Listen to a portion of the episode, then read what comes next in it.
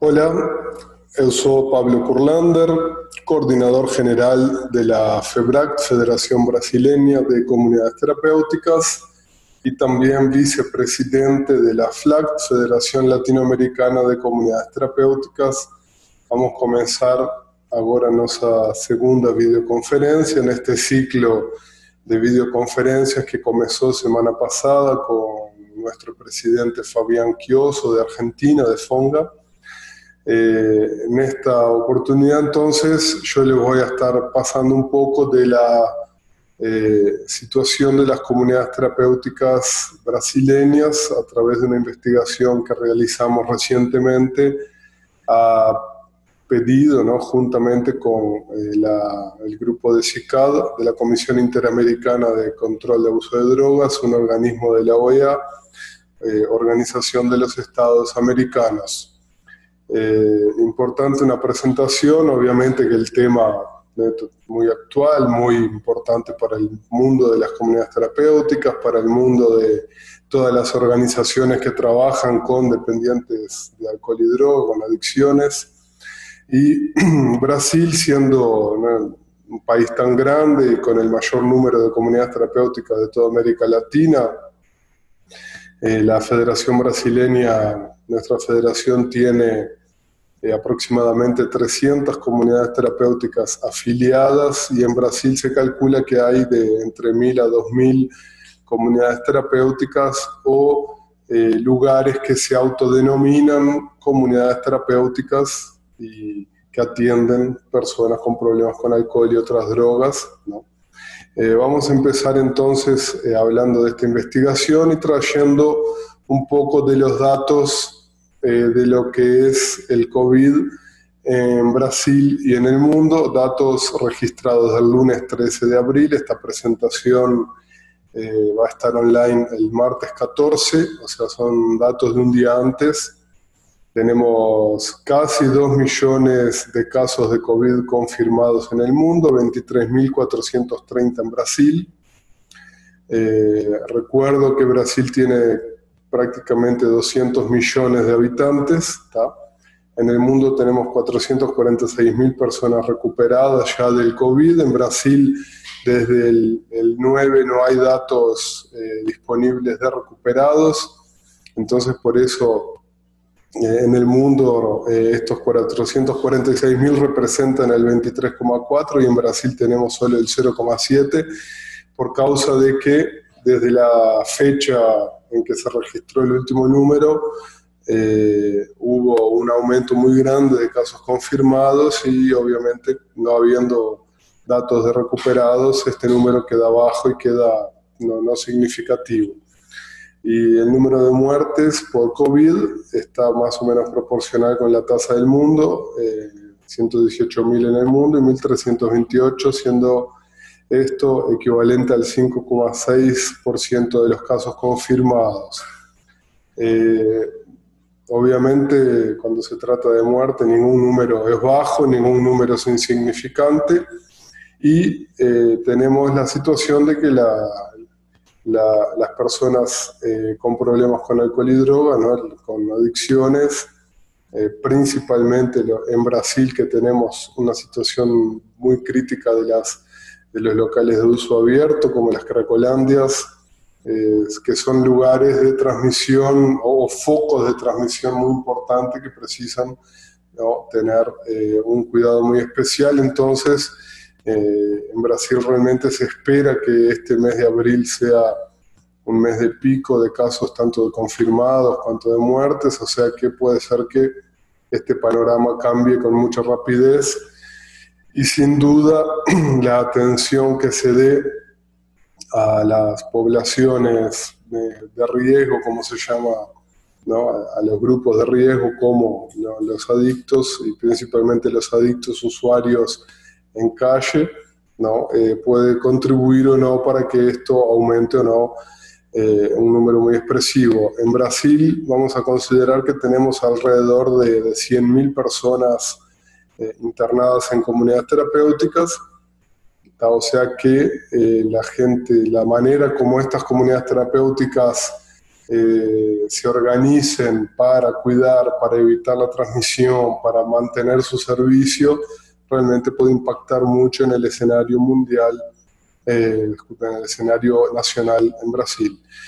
Eh, a nivel legal, nosotros tenemos una, una primer dicotomía, ¿no? con una posición diferente del escenario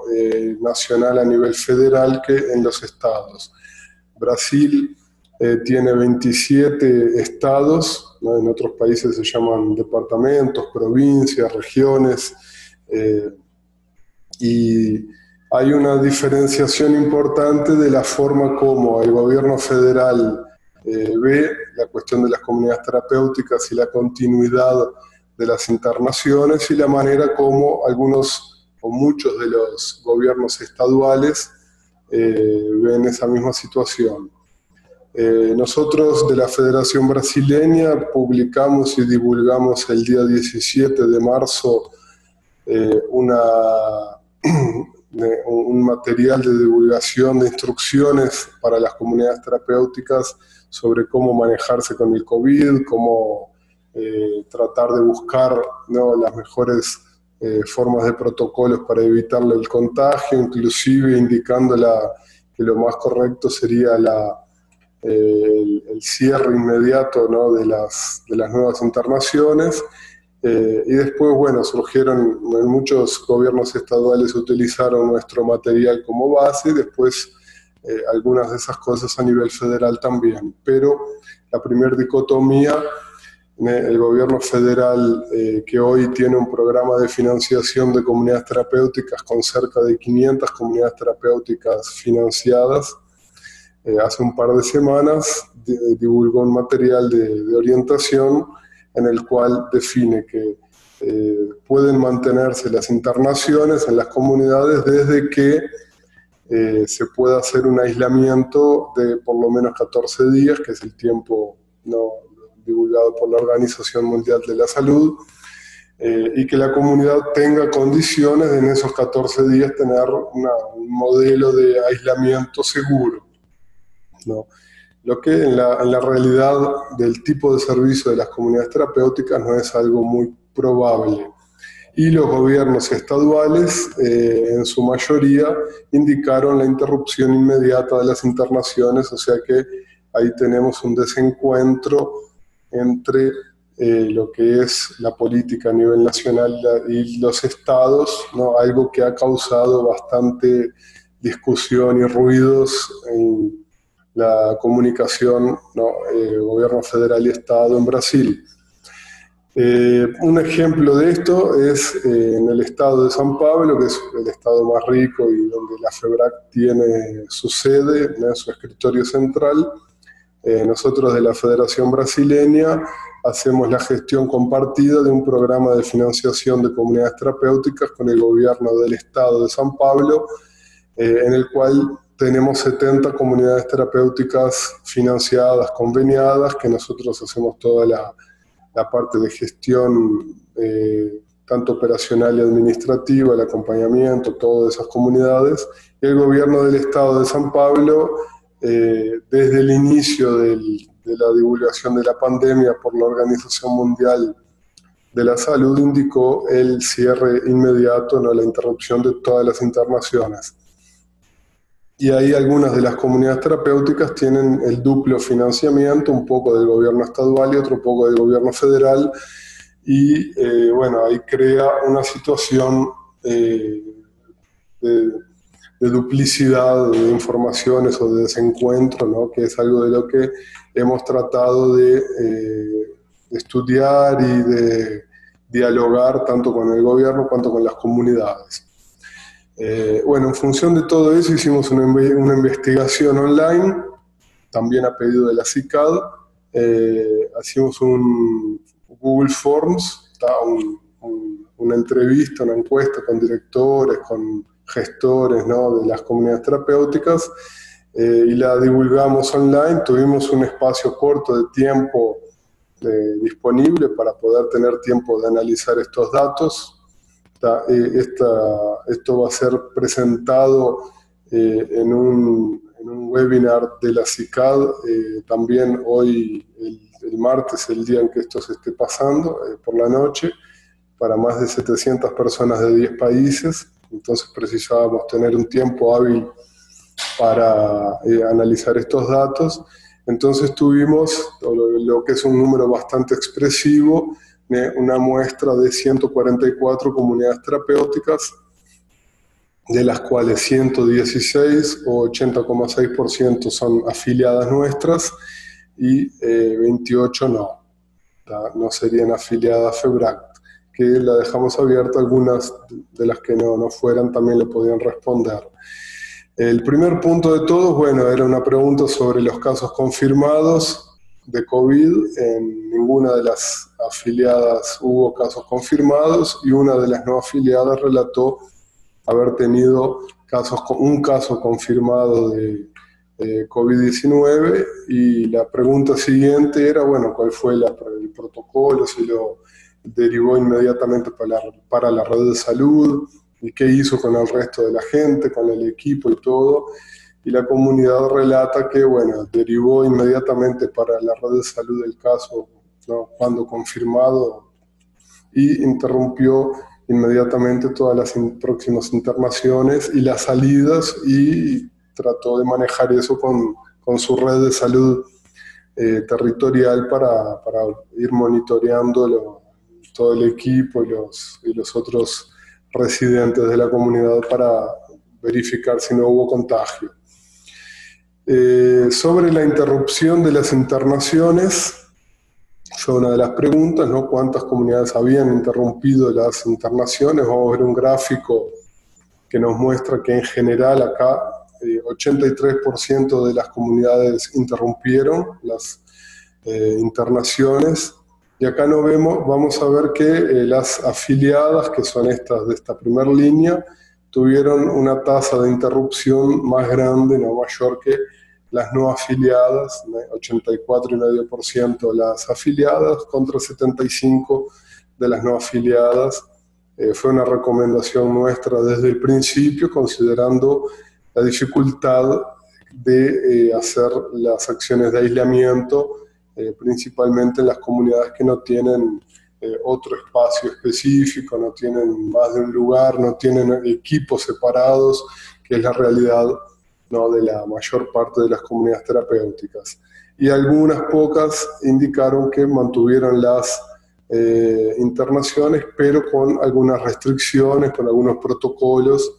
¿eh? y otras no, no, las interrumpieron, aunque después en otra serie de preguntas aparecen sí eh, de que no las interrumpieron, pero incorporaron protocolos de ingreso diferentes aquellos que, aquellos que tenían antes. Eh, acá no vamos a presentar todos los datos porque es una encuesta un poco más larga y nos llevaría mucho tiempo. Otra cuestión importante es la cuestión de los días. Eh, acá eh, es un dato de, de cuándo respondieron al final. hay que sumarle unos días más hasta el día de la presentación, unos siete días más por lo menos. Entonces tenemos acá de 27 a 37 o de 30 a 40 días, sumándole que la mayor parte de las comunidades entonces eh, interrumpió las internaciones eh, justamente a partir del momento en que la Organización de Mundial de la Salud decreta pandemia mundial y también a partir del momento en que en Brasil la FEBRAC hizo la distribución de su material de, orientación para las comunidades terapéuticas, ¿no? Algunas ¿no? en menos tiempo, pero en su mayoría absoluta, ¿no? Con por lo menos 30 eh, días o más ya están sin hacer internaciones, eh, lo que por un lado es muy bueno, porque evita la posibilidad de contagio, ¿no? Quienes de comunidad terapéutica que están eh, acompañando ahora esta conferencia, imaginen lo que es de repente tener un caso confirmado de COVID dentro de la comunidad y la posibilidad de que eso se acabe afectando a todo el resto de la, del grupo, del equipo. O sea, es, eh, sería un problema grande de tener que eh, prácticamente interrumpir todo el servicio, todo el trabajo de la comunidad terapéutica. Por otro lado, claro que, ahí empieza a crearse eh, lo que se llama de demanda reprimida, una cantidad de gente que precisaría de algún tipo de atención, pero no tiene para dónde ir, ¿no? y bueno, ahí acaba creando un, caos bastante complicado. Eh, por otro lado, también tenemos la situación de que, por ejemplo, en Brasil, en el gobierno federal, eh, las, comunidades conveniadas reciben por la cantidad de gente que tienen, o sea que las que pararon de, de internar dejan de,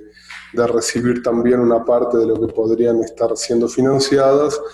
Eh, en el caso de San Pablo específicamente, la FEBRACT hizo un, una negociación eh, para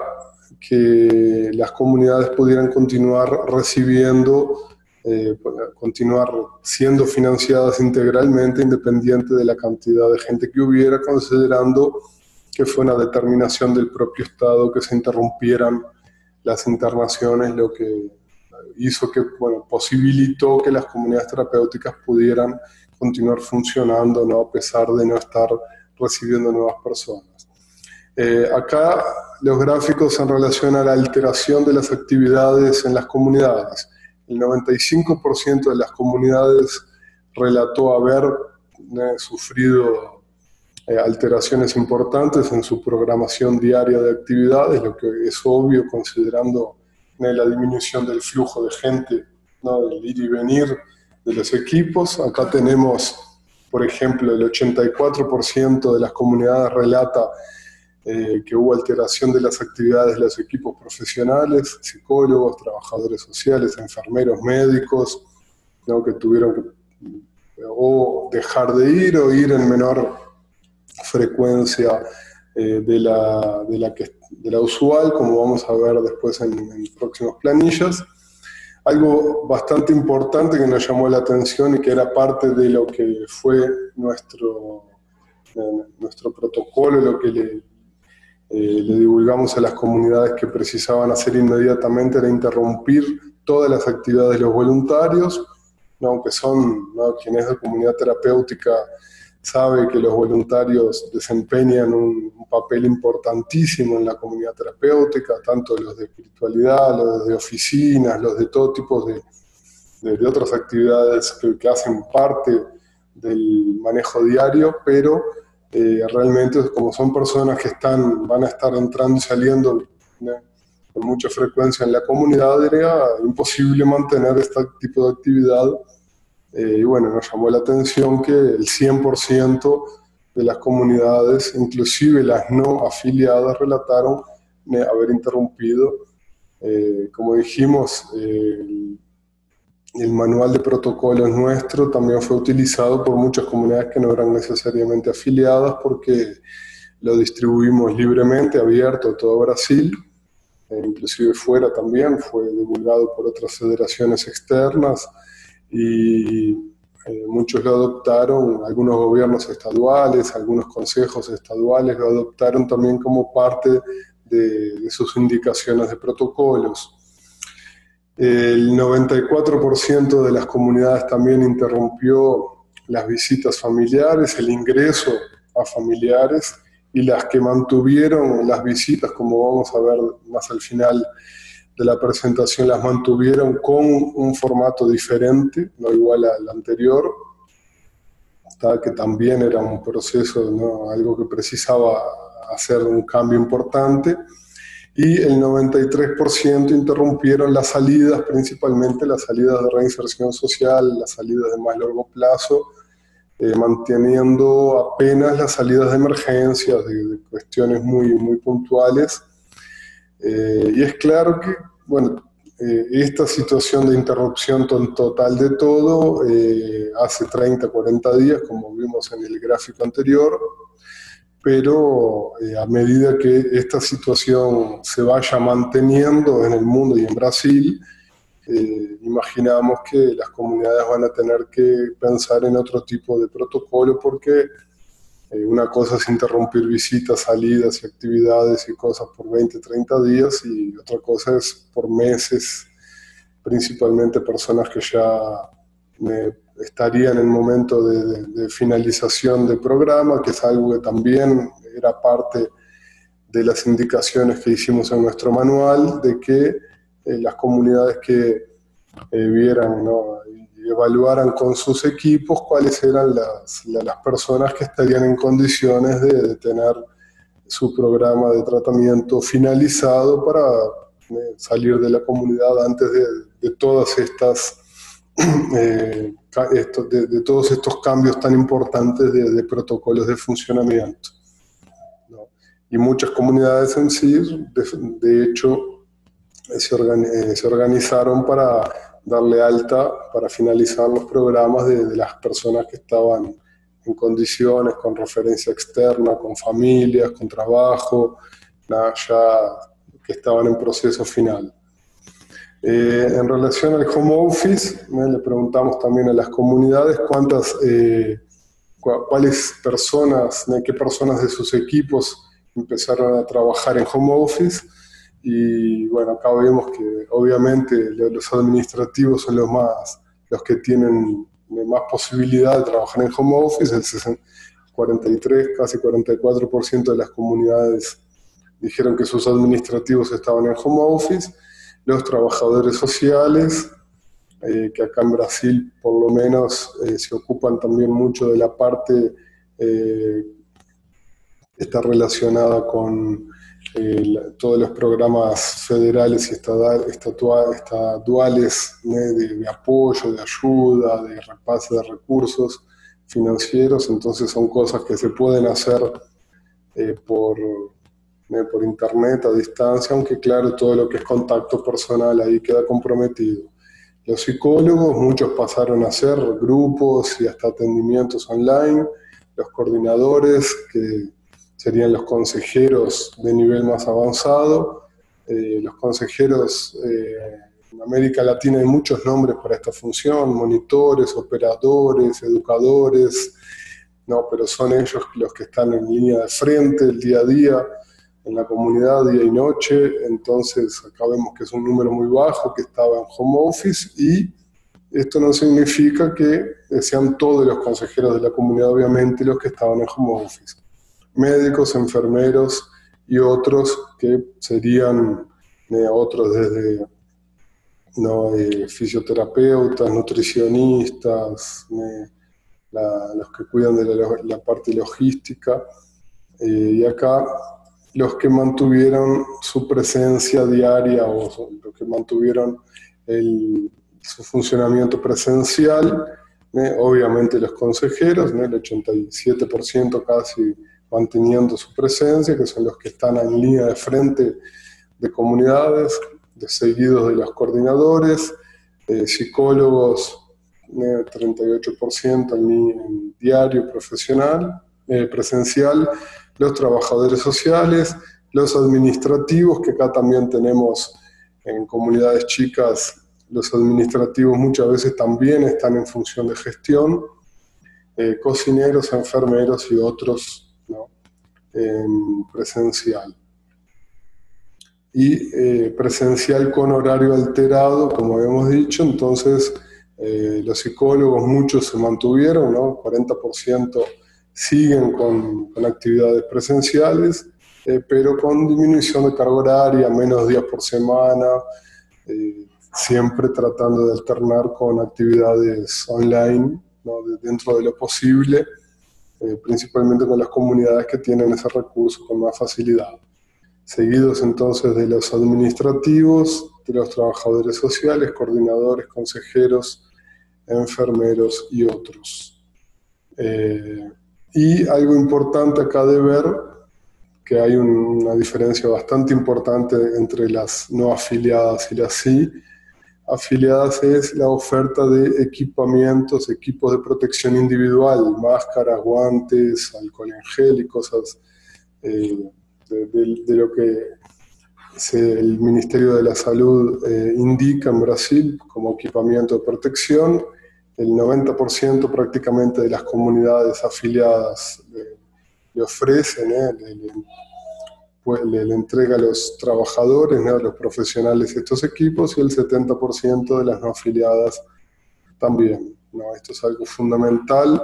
que puede contribuir mucho con la no diseminación, obviamente, del COVID dentro de las comunidades terapéuticas, considerando que en este sentido el profesional eh, es el portador de riesgo,